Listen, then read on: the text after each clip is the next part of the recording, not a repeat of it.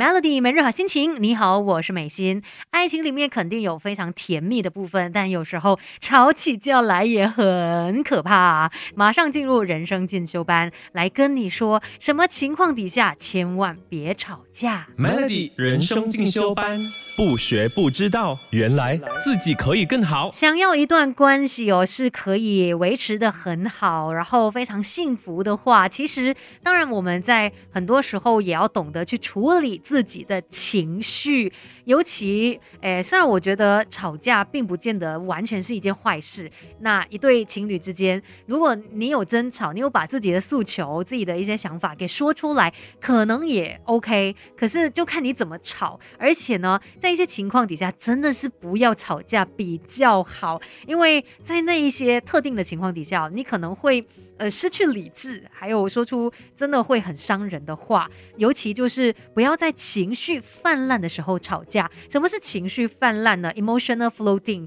指的就是一个人他处在心理啊，或者是身体上的崩溃状态。那这种情况呢，其实时常发生哦。尤其我们的身体在冲突当中感觉到了危机，所以呢，你就会有这种情绪泛滥。那它呢，就会阻碍你去进行建设性的对话。所以在情绪泛滥的时候，千万不要吵架，因为你根本也不知道你在说些什么了，你被情绪带着走了。那我们要怎么样来判断？哎，我现在是不是进入到这个所谓的情绪泛滥的时候？我不该吵架的时候呢？等一下来告。告诉你吧，更好的自己，未来可期。Melody 人生进修班，Melody 每日好心情。你好，我是美心，继续在人生进修班跟你聊一聊啊，到底什么时候千万不要吵架？那当然，我觉得两个人在相处，尤其一段关系里面，也不是说哦完全不吵架，你们就是最幸福的。有时候反而可能因为吵架，让彼此更加了解对方嘛。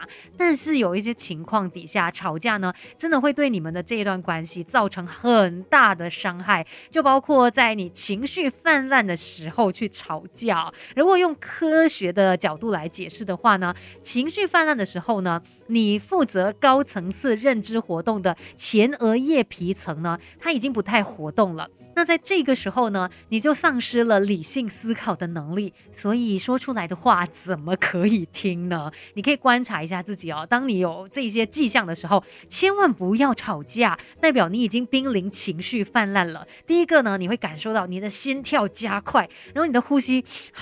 变得非常的急促。然后可能你也会感受到自己好像整个人绷得很紧啊，你的肌肉很紧绷，然后整个人是咬牙切齿的。再来，你也非常可能呢，对于你的伴侣说的话是完全听不进去的。这个时候你 block 住所有的东西了，在这样的一个情况底下，你怎么有办法跟人家很好的来沟通呢？Melody 人生进修班，不学不知道，原来自己可以更好。Melody 每日好心情，你好，我是美心，今天要跟你聊。到关于呃一段关系之间的相处之道啊，尤其我们都很怕说，哎，万一遇到一些状况啊，大家吵起来，真的是可以让这一段关系可能出现裂痕，甚至越吵越凶，然后说的话是特别难听的那一种，我们都不希望发生这样的情况。但是真的有的时候我们可能控制不到自己的情绪啦，所以你注意，如果发现到自己身体有一些迹象的时候，千万就不要在这个时候吵架。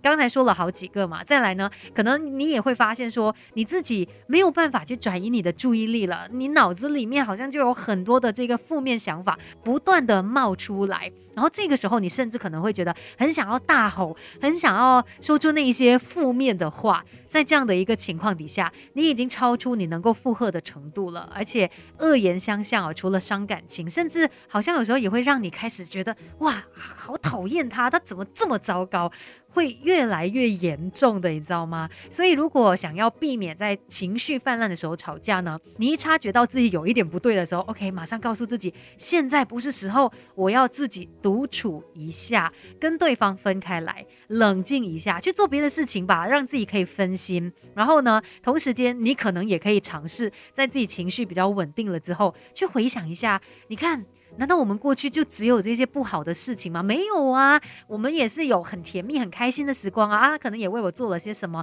呃，为我做早餐，或者是啊在我下班等等之类啦，总是有一些好的地方嘛。这时候你可能才有办法比较理智的来判断你们之间这一段关系，然后呢，收拾心情之后，再好好的去展开对话吧。反正并不是说一段关系里面绝对不能够吵架的，并不是这样，只是你要懂得怎么吵，怎么用比较好的方式去吵。而且说到这样子的一个情绪泛滥，当然也不只是对于你的另外一半，可能有时候对于你的家人呐，或者是同事啊、朋友，也可能会出现这样的情况。意识到自己有一点不受控的时候，记得找个方式让自己冷静下来，再做下一步吧。今天的人生进修班就跟你聊到这边喽，Melody。